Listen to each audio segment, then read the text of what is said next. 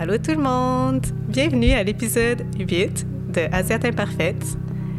Donc, l'épisode 8 est pour clore la saison 1, ou la seule saison qu'on va faire, on n'est pas sûr. De pas revenir vers vous, on sentait que c'était comme un, un break-up without closure. Mais de notre part aussi, là, je pense que we need closure on this season. Puis, euh, donc, on a décidé, Emmanuel et moi, d'enregistrer une conversation entre nous deux, dans laquelle on parle du processus, puis dans laquelle on répond à des questions qu'on a reçues. Donc, voilà, c'est pour ça qu'on est ici. Mhm. C'est une sorte de point final sur euh, le travail des six derniers mois. Um, and de un, on va parler en français et en anglais. I'm definitely going to be speaking a lot of English and going back to French. Euh, puis de deux, on a demandé des personnes qui, qui ont écouté le podcast, euh, on leur a demandé de nous envoyer des petites questions. Euh, puis ça, c'est quelque chose qui est revenu souvent. Euh, C'était la question pourquoi Asiate imparfaite euh, Imparfaite au standard de qui? Donc peut-être que ça, ça vaut le coup d'expliquer le titre, Laura. Le titre a pris max cinq minutes à trouver. Euh, on rédigeait en fait la demande de subvention ensemble. Puis on en faisait un peu chacun de notre côté. Puis à un moment donné, j'ai pris une minute à juste comme écrire des noms de titres. J'ai dit ah mais j'aime Asiate imparfaite, Imperfect Asian. Puis t'as dit ok, ce sera ça. Donc honnêtement, on n'a vraiment pas passé beaucoup d'énergie sur le nom. C'était vraiment un instinct. Puis c'est comme si on avait trouvé un peu après comment ça fait du sens. Euh, Asiate imparfaite est pertinent pour une diversité de raisons, donc, euh, dont une étant le mythe euh, de la minorité modèle. La perfection n'existe pas, puis aussi, je, je veux dire, moi, j'ai- je suis quelqu'un qui a besoin d'un peu de chaos dans la vie, puis cette ima- image-là de perfection que je vois partout me donne envie de vomir. en fait, ça me fait chier. Sais, Ça me fait chier de voir des comptes Instagram parfaits, de voir des produits parfaits, la peau parfaite des gens, puis tout ça. Donc, tu sais, je pense que comme la perfection pour moi, j'ai pas, je suis pas attirée par ça. Puis c'est quelque chose qui que je trouve agressante, comme la agressante parce qu'elle est tellement partout. Donc, d'une certaine façon, c'est pour ça que sûrement que j'ai trouvé ce nom-là. Puis aussi, pendant qu'on parlait du projet à des gens, en fait, on a réalisé, ah, c'est vraiment un bon titre parce qu'à chaque fois qu'on disait le titre, il y a quelques personnes qui ont fait, hey, c'est moi! Donc, tout de suite, c'est comme si des gens qui se sont reconnus dans le titre. Donc, euh, après ça, ça, ça a simplement confirmé que c'était le bon. Mais en fait, c'est un, titre qui a été trouvé vraiment en deux minutes, sans grosse conversation. Oui, puis on parlait beaucoup, je me rappelle dans nos discussions au début, on parlait aussi beaucoup de parcours atypiques. Euh, puis pour moi, comme euh, imparfaite et atypique, ça, c'est un petit peu des équivalents quelque part. Et puis oui, en effet, c'est vraiment à travers les entrevues, euh, je sentais que le titre prenait vraiment de la place, prenait sa, sa propre valeur. Je, je pense que c'était surtout avec euh, André. En fait, il a infusé le, le titre. euh, mais je pense que tous les, les- tous les invités ont fait ça à leur propre manière. Parce Euh, qu'en fin de compte, le parfait n'existe pas, mais le sentiment d'être imparfait, beaucoup de gens l'ont. Donc, euh, c'est vraiment ça. Mhm. Et puis moi, quelque part, une façon que je l'ai vu aussi, c'est que ben, cet, cet, cet imparfait, c'est aussi être soi-même, puis être vrai. C'est euh, des personnes asiatiques qui sont en train d'être eux-mêmes, puis donc quelque part qui sont en train d'être parfaites. Oh. Yeah. En fait, ça me fait penser à une question d'Anna qui dit Sometimes the podcast refers to the typical Asian expectations, but no episode goes into details about what that typical narrative looks like. Why not? Okay, first of all, Asian people know what I'm talking about, even if it's not clearly defined. I think, um, I mean, the podcast ultimately is for Asian people, and I think Asians know it. Second thing, um, you can look it up online, um, look up model minorities. So the third thing is that I feel like if I were to try to explain it, I would be kind of insulting people that follow that path. We did seven episodes on people that are entre guillemets atypiques. And the subjects do overlap and it brings a lot of different perspectives or energies. And like if I were to talk about the typical path, I would have to kind of do the same exercise where I'm interviewing maybe seven people to get different perspectives and just um, someone maybe that did that because they felt a lot of pressure or someone that just did that like my sister let's say because that's how they are and they just followed their own path and it ended up being kind of like a straighter path. So Yeah, and that's why. I kind of feel that we wanted to focus on the atypical and on you not defining yourself based on what people expect you to be, but rather who you actually are. right Wow, I'm just talking. basically and- use internet Anna jeez Euh, Il y a quelqu'un qui nous a écrit qu'elle avait vraiment beaucoup apprécié la désinvolture bilingue. Et je pense que Laura et moi, tous les deux, on était vraiment en amour avec euh, ce mot-là. désinvolture Puis elle avait mis euh, entre parenthèses que euh, cette personne-là vient d'un monde anglais et français, euh, donc le pratique dans son quotidien. C'est une pratique très montréalaise, je dirais. Et puis elle, parlait aussi un petit peu de honte euh, de pouvoir s'afficher en tant que, que bilingue et anglais et français. Je pense que ça c'est comme genre la, la ligne directrice du podcast en général, qu'on voulait se mettre aucune limite. Oui. Euh, et donc si on voulait s'exprimer de quelconque façon, avec des gros mots, en anglais, en français.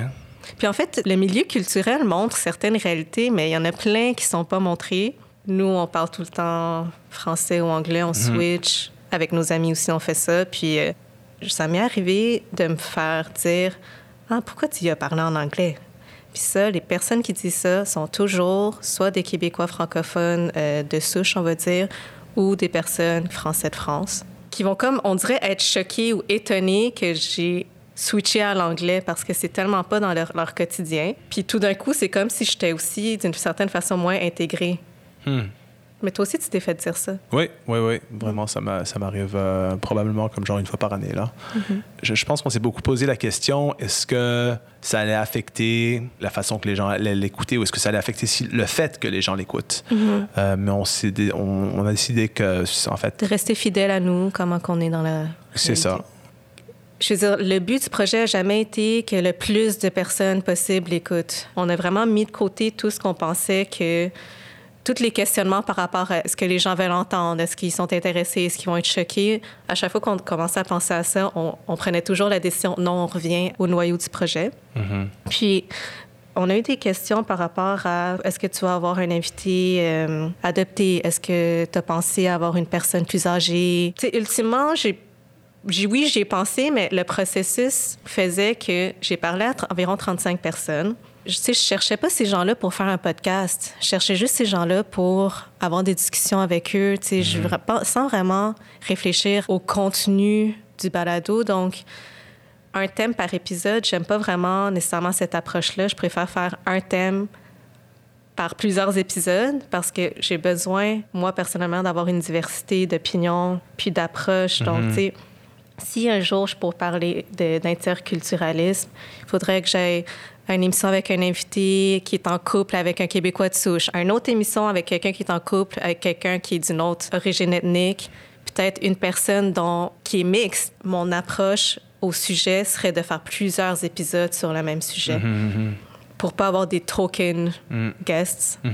So, Je trouve que aussi cette saison-ci ou le projet euh, Imparfaite, c'était vraiment euh, une plateforme pour que des personnes de deuxième génération canadiennes, asiatiques, prennent de la place. Je, me rappelle nos conversations, comme tu, tu partageais avec moi le contenu des entrevues que tu faisais au téléphone. I was like, oh my God, that's so interesting. Like, you know, we need to share this. Like, other people need to hear about this. Et là, il y a eu un moment où on a voulu faire de la recherche pour voir quelle sorte d'autres contenus asiatiques canadiens avaient été faits dans le passé sur les médias, que ce soit podcast, que ce soit web série, que ce soit télé, whatever. I think we were both shocked at like how little Canadian Asian content had been created. Like there were some, but they were kind of like few and far between. And what what I kind of like realized through the conversations that you guys had throughout the, the different episodes is that actually there are so many topics. There's so much to explore. And I guess that's kind of like why people are are kind of like hungry for more. Is like they're hearing kind of like all these possibilities of like topics, all these things that like in the end we realize that we don't know or we haven't explored or that like is being explored in a new way you know so yeah a lot more needs to be explored uh, but i guess this was just uh, you know a first uh, un premier jet c'est quoi qui t'a le plus euh, qui le plus venu te chercher ou qui t'a le plus étonné ou qui, je sais pas? Hmm.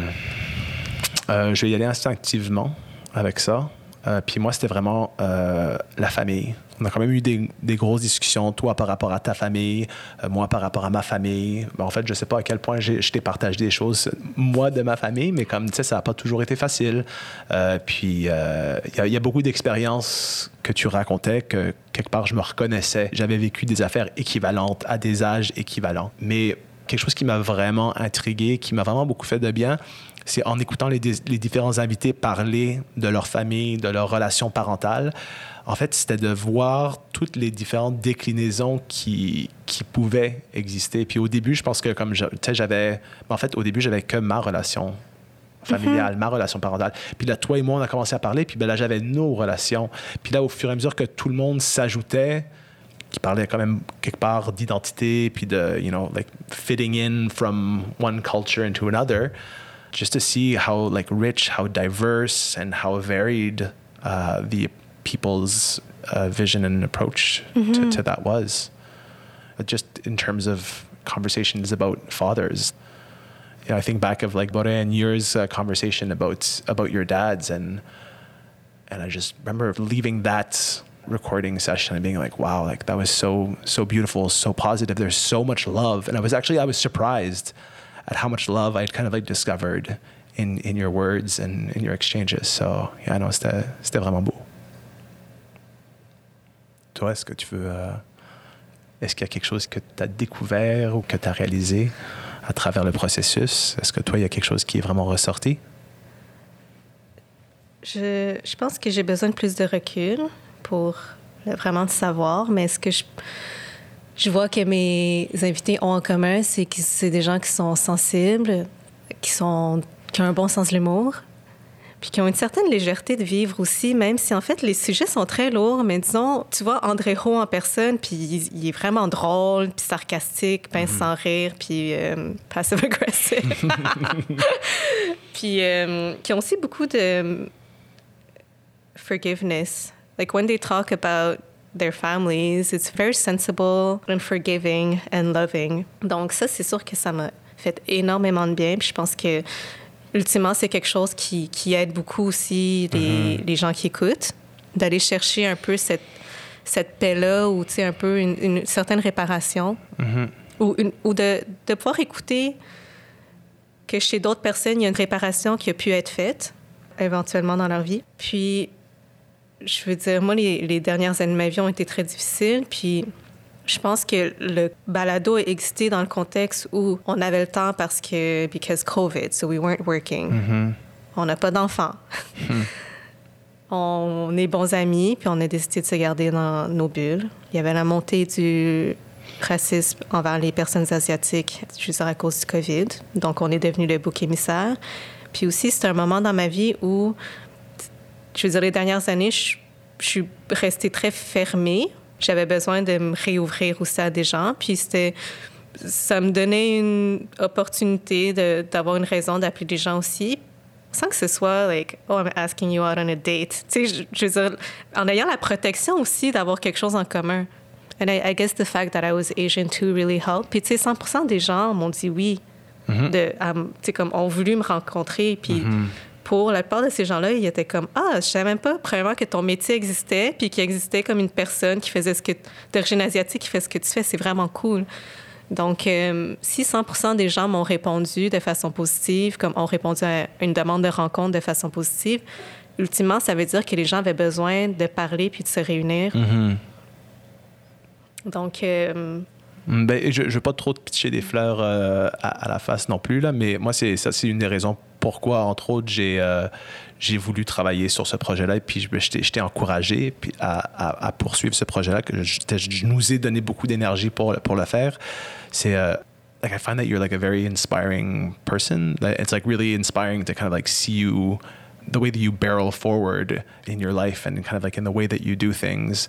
Il y a beaucoup de gens qui vont hésiter avant d'agir je, je, suis une personne qui peut être comme ça. Puis des fois, je, vraiment, il faut que je, you know, I need to like build up the courage to kind of do something.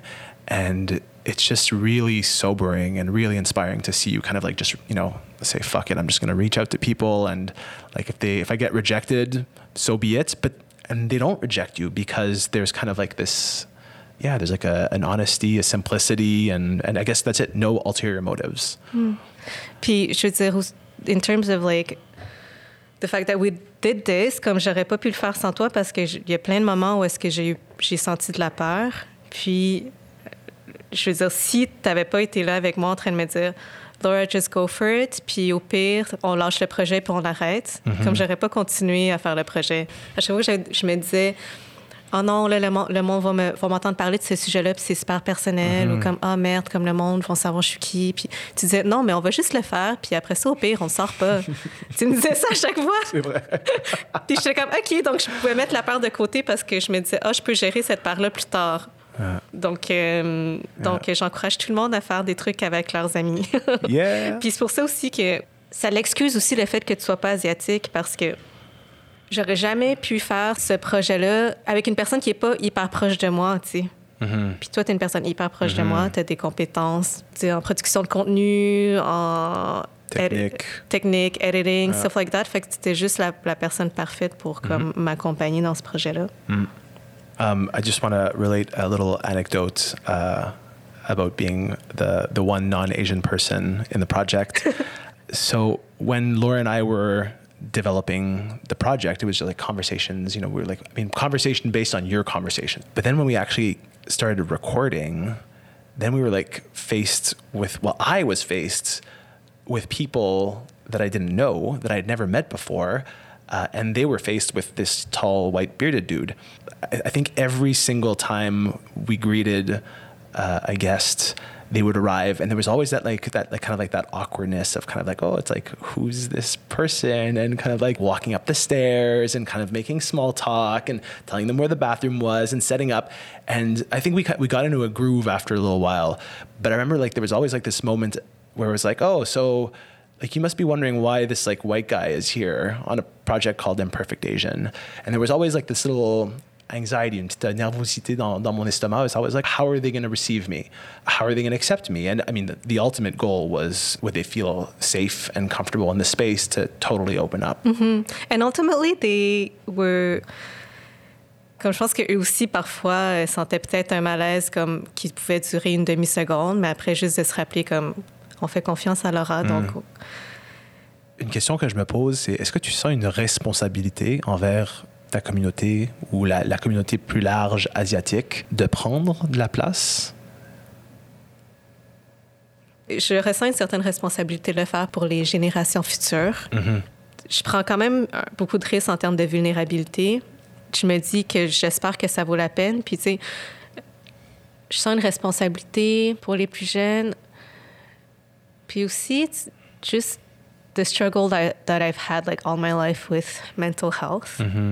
Puis d'essayer de trouver des façons de, d'alléger ce struggle-là pour certaines personnes, ça, je sais pas si je sens la responsabilité de le faire ou plus j'ai envie de le faire. Je pense que la responsabilité est un gros mot, puis j'essaie quand même de me donner le droit d'arrêter. On- puis on s'est toujours dit ça. Il faut que ce soit le fun, il faut que ça nous fasse du bien, puis si c'est plus le cas, on arrête. On n'a pas enculé des mouches. Pour fitter dans ce qui existe déjà. Parce qu'encore, le projet s'appelle Asiat Imparfaite, puis c'est pour sortir. En fait, ça, c'était très libérateur, que ça, ça, ça, ça s'appelle Asiate Imparfaite. Moi, ça m'a donné, comme je prenais de la- des permissions pour beaucoup de choses à cause de ça. Même des fois, quand je fais des fautes d'orthographe dans les posts, je suis comme whatever. My- It's called my- Imperfect my mom's, my mom's not impressed. Allô, Martine? Manu m'a beaucoup parlé de vous et de vos marches. Euh, Est-ce qu'on peut peut-être parler de ma mère pendant deux secondes? Oui. Est-ce qu'on peut parler des parents? Oui. Donc, ma mère est française. Elle est venue euh, au Canada à- en 60... euh, je vais dire des conneries, là, mais je dis en 76. J'ai beaucoup pensé à ma mère pendant qu'on était en train de faire les enregistrements. Parce que je, je sais que comme beaucoup des conversations que vous étiez en train d'avoir par rapport à venir d'une autre culture et puis de, de vivre cette- ce déplacement identitaire ou cette double identité, c'était quelque chose que, que j'ai en fait que j'ai reconnu chez ma mère, mais sans jamais qu'on s'en parle. Tu sais, que juste que ça, soit présent. Puis à travers vos conversations, vous étiez en train de mettre beaucoup de mots à des questionnements que j'ai pu percevoir d'elle ou que moi j'ai eu ou que ma sœur euh, a eu.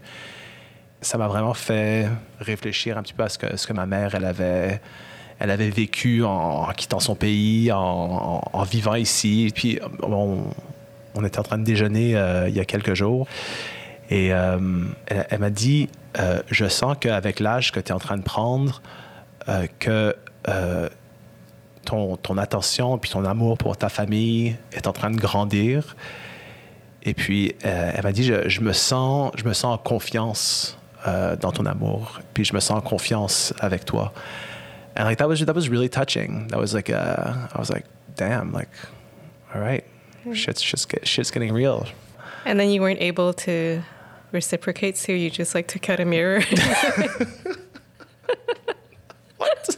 J'ai un miroir. What? Yeah. Bounces. Off, bounces off me, sticks on you. mais, mais, là où je veux en venir, c'est que euh, je pense que ce projet-ci, ça a ouvert beaucoup de portes par rapport à ma famille, par rapport à ma relation avec ma mère. Et ça, c'est une question que ma mère nous a posée. Euh, C'était euh, après toutes ces années passées au Canada, est-ce que tes parents sont en paix avec eux-mêmes?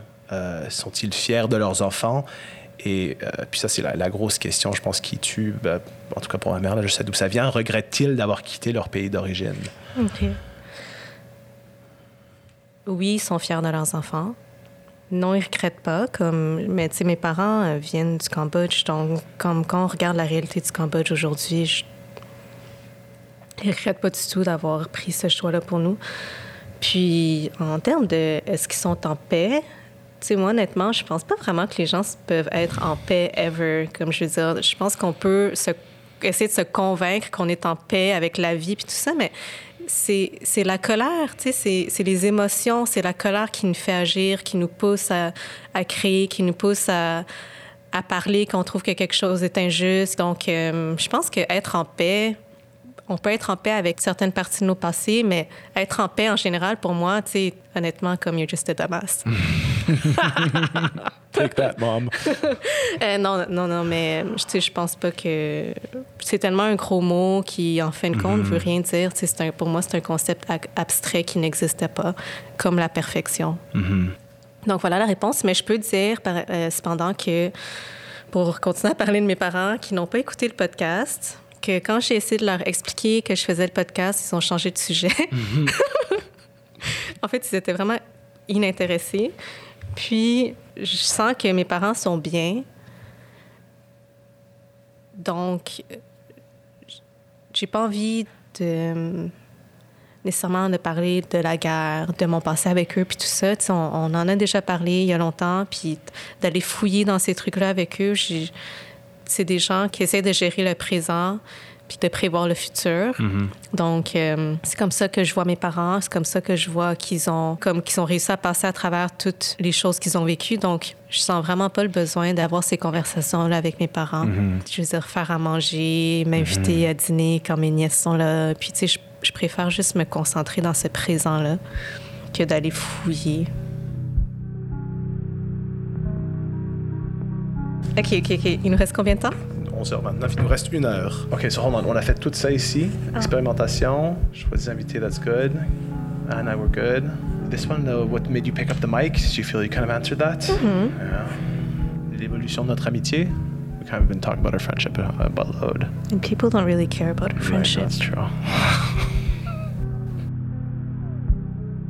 so, um, Dave is asking Do you think individuals who are not BIPOC have a meaningful role to play as allies in your personal progress? Your podcast has certainly helped me to feel less isolated in my own challenges, and I wonder if my voice could help to empower you as well. Okay, by the way, Dave is part Jewish, part Latin American, but he looks, uh, not but, but he looks like just a white man. Yes. Um, which is why he's asking individuals who are not BIPOC. I mean, yes, Dave. Okay, so in Quebec right now, or in the past few weeks, there's a story about a that came out about a racist teacher in a high school at Montréal Nord, je crois. And I guess it reminded me of the fact that I had a racist teacher once. And one of the things is that nobody fucking notices. So if you do see someone that's being attacked or no matter how subtle it is, you have the choice to either talk to the attacker or ignore them and just ask the person who's getting attacked, like, hey, hey, I'm with you. Like, are you okay? Blah, blah. Don't look at him. He's just a dick. Like, whatever. Like, you're allowed to be present and show that you're present for the community of marginalized people. So I think this is where, you know, white men can help. Mm-hmm. Um, so it's not necessarily in talking for us. It's just being there as a support mm-hmm. when we need it. Mm. I wonder if my voice could help to empower you. Like for me, the, the, the only answer is yes. Mm-hmm. Is if you speak up, then, or if you lend your voice to that person or to that community, then it will empower them. It can do an, nothing else but. Uh, and also, you were talking about it's scary to, to raise your voice up in these situations. Yeah. But that fear that you have of kind of like, well, what if I were to kind of put myself in that danger? Well, the person who you are kind of feeling concerned for is already in that danger. Um, it's a very small comparison to the person who's actually receiving that hate. So, yes, use your voice. So, Joe writes Question for Manny. Did you experience white guilt when faced with narratives that expose your role in the context of a systemically racist province slash country? If so, what is your position on allyship and what role do you think you can play in dismantling injustice on a community scale? That's a huge question. Yeah. Yeah, yeah. That's a huge question. And it's kind of been on my mind since the beginning of this project that got heightened um, in uh, May after uh, the murder of George Floyd, the Black Lives Matter movement. Um, and it's everywhere. I think a, a lot of white men are asking mm-hmm. themselves this question in one capacity or another. Yeah. Even like everyone, even myself, I was like, you know, the racism that Asians endure in North America, anyways, is like nothing to the racism that African Americans endure. Like, so even like myself, I felt weird. I felt weird mm. continuing the project and like mm-hmm. putting a light continuing to put light on that when there was that issue going on. Ben, en fait, il y a une culpabilité aussi, genre, des communautés asiatiques, ou moi, en tant qu'asiatique, que j'ai par rapport au fait que le racisme qu'on vit, tu sais, pour moi, est- est- tu sais, je sais qu'on on dit on va pas comparer les malheurs, mais la réalité, c'est que le racisme que je vis est moins, disons, violent que ce que d'autres communautés vivent. Par contre, est-ce que ça veut dire que je peux pas en parler? Comme c'est là que j'essaie de dire non, il faut quand même qu'on en parle parce que il faut qu'on qu'on s'aide en tant que communauté, comme euh, la santé mentale, tu sais, il faut tout ça, mais, Et il y, a une c'est ça violen- qui- et il y a une violence qui reste quand même. Oui, c'est Il y a ça. une violence qui reste, et puis c'est comme c'est pas aussi violent, mais ça reste violent. Mhm. Donc, euh, il y, a- il y a aussi, c'est ça, une, culpabilité par rapport aussi. But, so I Asians playing the white guilt thing. Um, so to, to to go back to Joe's question, Mm-hmm. uh, specifically with regards to, to a white dude trying to unpack a lot of uh, of shit. This is something that I've kind of like been that's been in my mind that's been on my mind, uh, and that. Struggling is not necessarily the right way the right way to put it but i've definitely been like thinking about it a lot. And then to finally receive this question from joe was like oh shit. Like all right now i, I feel like i can't run away from it. And so I, I really actually i'm glad this question came up and i like i want to kind of like address it. Um,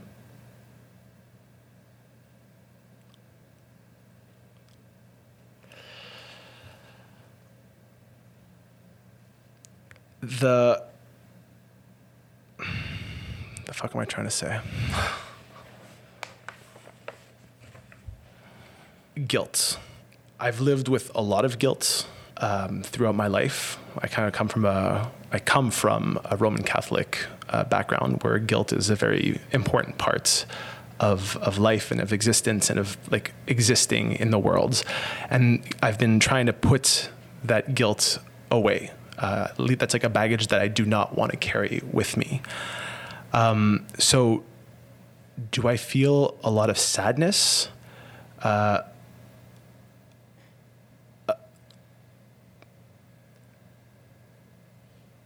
fuck, it's tough to answer.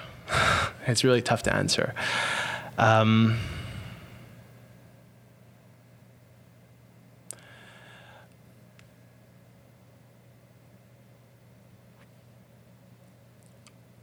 what I've kind of figured out for myself, or what I've kind of like managed to accept or tell myself, um, is that no, I don't feel guilty. I don't feel guilty because I feel like I just kind of I'm existing within the system where it exists. And feeling guilty about it does absolutely nothing. It doesn't it doesn't help people who are experiencing this systemic racism. Um, and it doesn't it doesn't actually make me do anything to help them or to help our society kind of heal from that, that systemic racism. Um, so I don't feel guilty about it. However, I do feel a huge responsibility, uh, and this is something I kind of I recognize as as a white man is that I could do nothing. And by doing nothing, I could live a very comfortable and easy life. And if I were to coast through that life, and on my deathbed kind of like look back and be like oh shit you know like yeah there was like a bunch of racism back in like you know the 1600s a bunch of racism back in the 1800s a bunch of racism back in the 20th century. And then i lived like you know 60 80 90 years and did nothing about it then yeah i would feel really fucking guilty.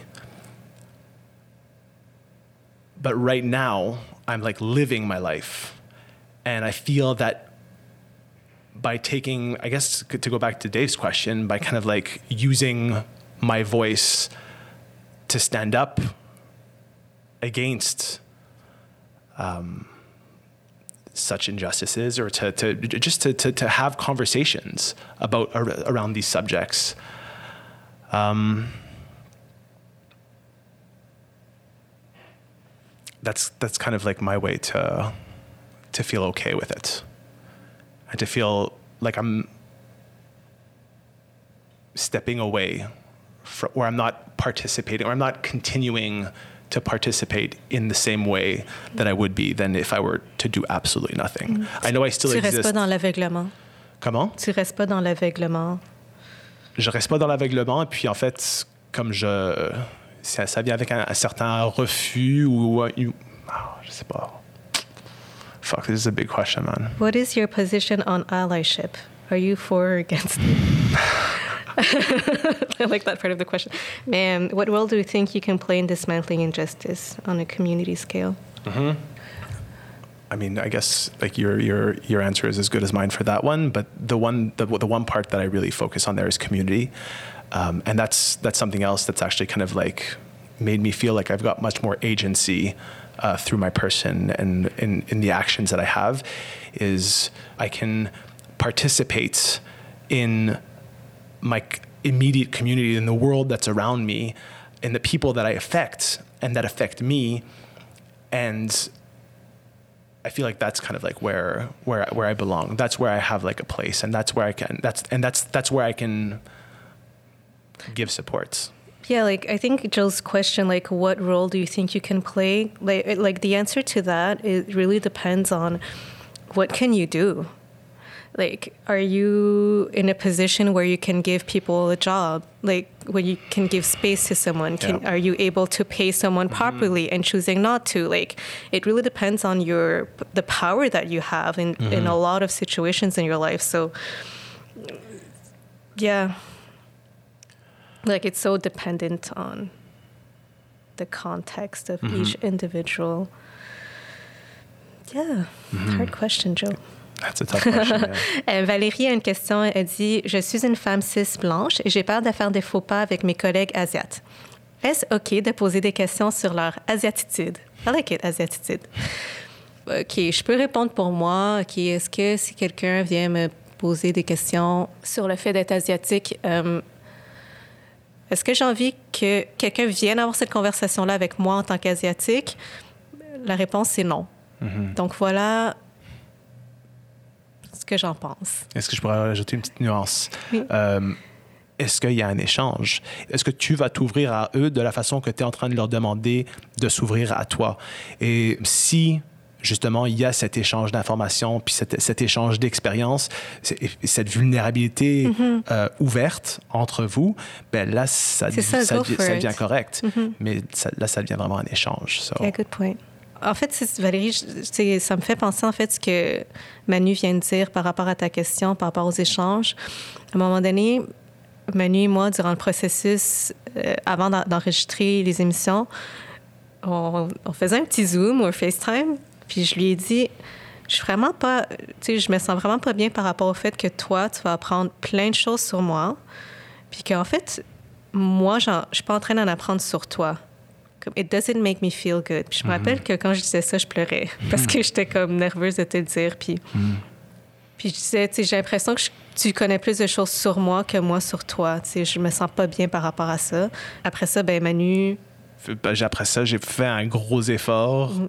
Justement à, à m'ouvrir à toi, à te, à te- des choses qui me passaient par la tête, des expériences personnelles, euh, de les partager avec toi. Mm.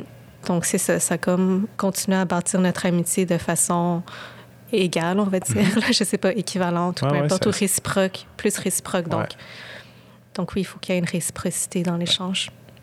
Je sais que j'ai répondu un peu durement à ta question, mais, mais c'est comme une question importante en fait. Mm. Kyung Sa had a really cute question for me. If you could tell your 50 year old self something, what would you say? Oh God, I can't answer that. but it's super cute. Um, I really do not want to live for that long, Kyung Sa. So I guess I guess it's, it's So I the, hey fifty year old person. like I'd be like, I'm sorry. why why, why aren't you dead yet? I mean, I that long. I know it's not that long, but I, I actually don't want to. Like I've always wanted to have a short life, and I'm kind of in it now and doing my best to kind of live a full life. So hopefully by 50, I would have like continued to live a full life. So, um, so I'll have like so many stories to tell. Um, but I guess if you would tell your 50 year old self something is, I'm sorry you had to go through all this bullshit. Uh, Kyung-sa also asked me uh, what struck you the most uh, throughout the whole process. One sentence. uh, okay. Wrap it up. That from difficult conversations uh, can come really beautiful things. Point final. We should probably thank people. Oh shit, on a comme 4 minutes. OK. Ben, OK, comme c'est qui toutes les personnes qu'on doit remercier? Shitakon Bakam, euh, qui a composé la musique thème euh, de notre podcast fantastique. Merci beaucoup, Shitakon. Il y a Brian B. Young, son nom d'artiste, qui a fait le visuel. Je suis allée dans sa cour, j'ai parlé des invités, il faisait les petits euh, dessins, je me suis baignée dans sa piscine. C'est ça, approche très fidèle à, à ce qu'on faisait. Fun. Il y a tous les invités euh, qui euh, ont participé à l'enregistrement du podcast. Merci beaucoup d'être venus nous voir euh, dans des moments difficiles. Tu sais, déjà, c'était pas évident ou naturel de sortir en temps de quarantaine. Puis aussi avec l'anxiété comme qu'on avait par rapport à tous les gestes racistes que les gens vivaient dans la rue ou dans les magasins, dans les endroits publics. Je, je sais que c'était beaucoup à vous demander, puis que ça a pris beaucoup de courage de juste sor- sortir de la maison. Puis en plus de venir euh, me parler, avoir une conversation avec moi. Donc, euh, merci beaucoup. Puis merci à ceux qui nous ont prêté l'équipement, Jean. Bideshi, les productions Leitmotiv qui nous ont laissé leur euh, studio d'enregistrement pour, ben, excuse-moi, leur bureau pour qu'on construise un studio d'enregistrement. Et- Proche à foin. broche à foin, mais qui a, qui a quand même fonctionné. Et puis, je voudrais dire un gros merci à toi, Laura, d'avoir avoir eu le courage de prendre le microphone et puis de, de parler de. Ben, juste de parler. Thanks for bringing me on this uh, adventure. It was fucking cool. I had a, I had a really good time. Yeah, me too. Non, puis merci de m'avoir euh, supporté. Mm-hmm. C'est très cool. Euh, donc, euh, pour un petit mot de la fin, ben, de, de continuer à créer, d'utiliser nos voix, que, euh, qu'on a besoin d'une diversité d'idées, puis on parle pas juste de, diversité, les communautés asiatiques, euh, noires, québécois, anglophones, francophones, mais aussi une diversité à travers les idées dans les communautés asiatiques. Donc, euh, on n'a pas besoin, en fait, d'être toutes unies puis de penser la même chose. Au contraire, on a, on a besoin de prendre la place puis de, de dire c'est quoi nos points de vue puis d'avoir ces conversations-là, ces échanges-là. Donc, on n'a pas besoin d'être parfait dans notre narratif. Euh, puis, je pense que c'était ça un peu la... C'est ça qu'on a fait. Mhm. C'est ça, on peut tous se permettre d'être imparfaits et, euh, et d'être doux, to, to be soft with ourselves and to be forgiving Yeah. of ourselves and our, our imperfections. There you go. Merci à tout le monde de nous avoir écoutés. Thanks for listening, everyone. You guys are awesome. And adieu. Hasta luego.